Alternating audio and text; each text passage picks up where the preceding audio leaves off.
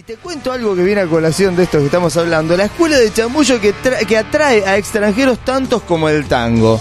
No se enoja, se No, calienta, no se burla, te bardea. Así es el argentino. Se puede leer en los escalones de mármol blanco cuando uno ingresa a Voz Club eh, Cultural Español, una escuela de Buenos Aires que decidió apostar por una propuesta diferente, hacer del chamullo su sello distintivo. Me parece perfecto. Me parece bárbaro. Porque Ahí, es para una- escribir cinco libros. Claro. Perdón, cinco bibliotecas. Cinco bibliotecas, sí.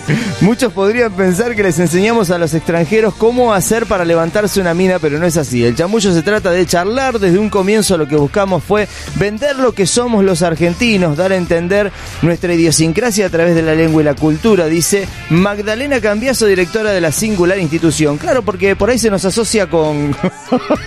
Te veo haciendo una cara No. Hay que dejar de mentir, ¿sabes?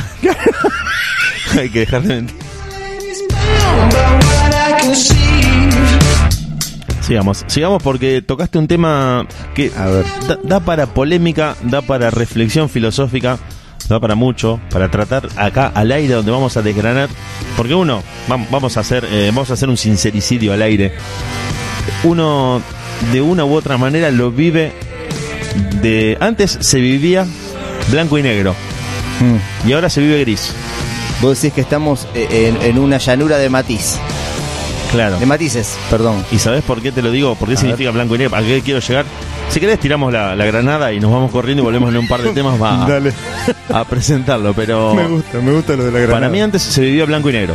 Mm. Es decir, durante toda la vida, durante toda la vida, durante toda nuestra historia cultural, estoy hablando de Argentina, no conozco otros lugares del mundo con Yo sé profundidad que en algún momento esto va a explotar. Antes era, los hombres chamullaban, las mujeres eran chamulladas. Sí, sí. Mayormente, ¿no? A Antes. cada uno le tocaba esa parte durante Antes. toda la vida. Claro. Durante toda la vida. 10, 15 años, si querés, desde un tiempo a esta parte, desde ese último tiempo, esta última década, década y media, si querés, las mujeres se cruzan del otro lado y los hombres se, se van del lado de las mujeres y todo se mezcló y se formó un escenario en el que cualquiera chamulla a cualquiera, Dice un quilombo. según el interés que tenga, lo cual está buenísimo. Pero claro. Porque posiblemente si la mujer no tomaba la iniciativa con un loco que le gustaba, y el loco, por ejemplo, ni la registraba, Moría en la espera. Y ese contacto no se producía. Claro. Entonces vos decís, qué desperdicio de, de- de todas cosas que podrían haber pasado, de, de carne, de, de momentos, para... Porque la mina no lo podía chamullar loco porque estaba mal visto que una mina encarara a un loco.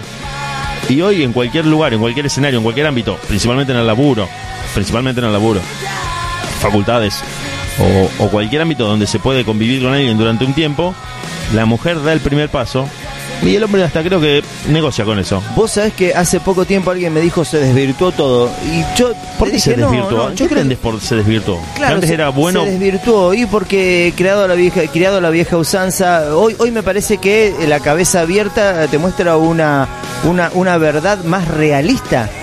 Porque es una Claro, verdad claro, realista. exactamente, más O sea, auténtica. Más Es auténtica. realmente lo que se siente, no me se gusta la palabra sin prejuicios. No, me gusta la palabra desvirtuar. Porque si ¿Por vos qué no te gusta?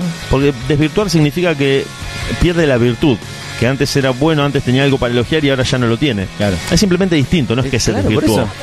Y otra cosa que te quería decir así tirando para hacerme el filosófico, es que si vos te atás al pasado, estás condenado a morir de nostalgia. Porque siempre vas a añorar algo que nunca tiene posibilidades de repetirse. Claro, claro. Vos tenés que subirte a la rueda y decir, bueno, loco, el escenario es este hoy, pasa esto hoy, y vamos como se vive ahora.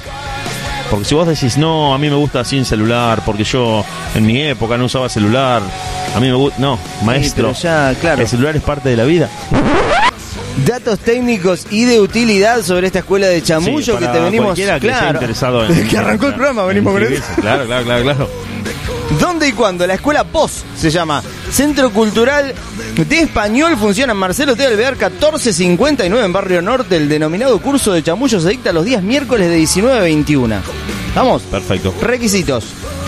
Además de abonar los 50 pesos por semana, los alumnos deben contar ¿Cómo? con un Pero- nivel intermedio de español. Por lo menos, si sos extranjero, Claro. tenés que manejar un toque. el- porque si no, imagínate que son varias etnias diferentes y tenés Brasil. Hay, hay, hay brazucas, hay yanquis, hay, hay chinos, hay musulmanes. Sí, y además porque las palabras para que funcione el famoso chamullo argentino Eh, tienen que entender, claro. tienen que ver con palabras claro, bien claro. argentas. Bien argentas. Los extranjeros que asisten lo hacen para incorporar expresiones y neo Neologismos. Neologismos, no, porque está medio, está mal escrito. Neologismos, palabras nuevas. Neologismos pusieron. Ah, bueno, Está sí, mal, bueno. un error de tipeo. Eh, neologismos porteños y profundizar sus conocimientos de la cultura argentina.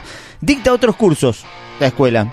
Da clases de español técnico, por ejemplo, para profesionales de la medicina y otros específicos como para entender las letras del tango. Mirá vos qué interesante. Claro, sí. Porque eh, no hay nada más que el lunfardo que, que- que en el tango. Eh, el tango tiene mucho de equivalencia con el rap.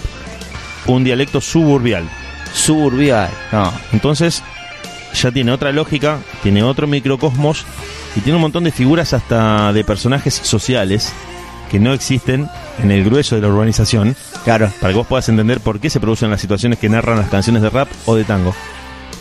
Si vos tenés Claro. un problema con un vecino, ¿cuál es el? ¿Discutís? Sí, sí, sí. Llamás a mediación, llamás a la GUM.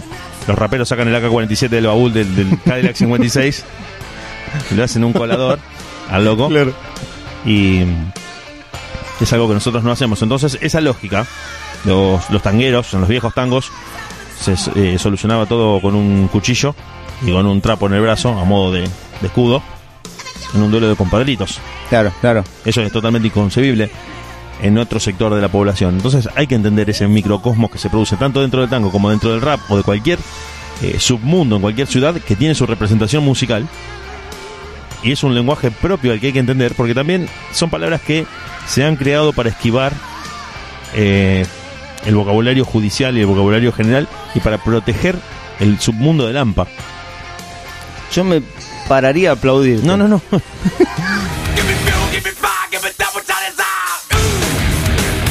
De última, mucho rock, pocas ganas, nada de paciencia. Ah!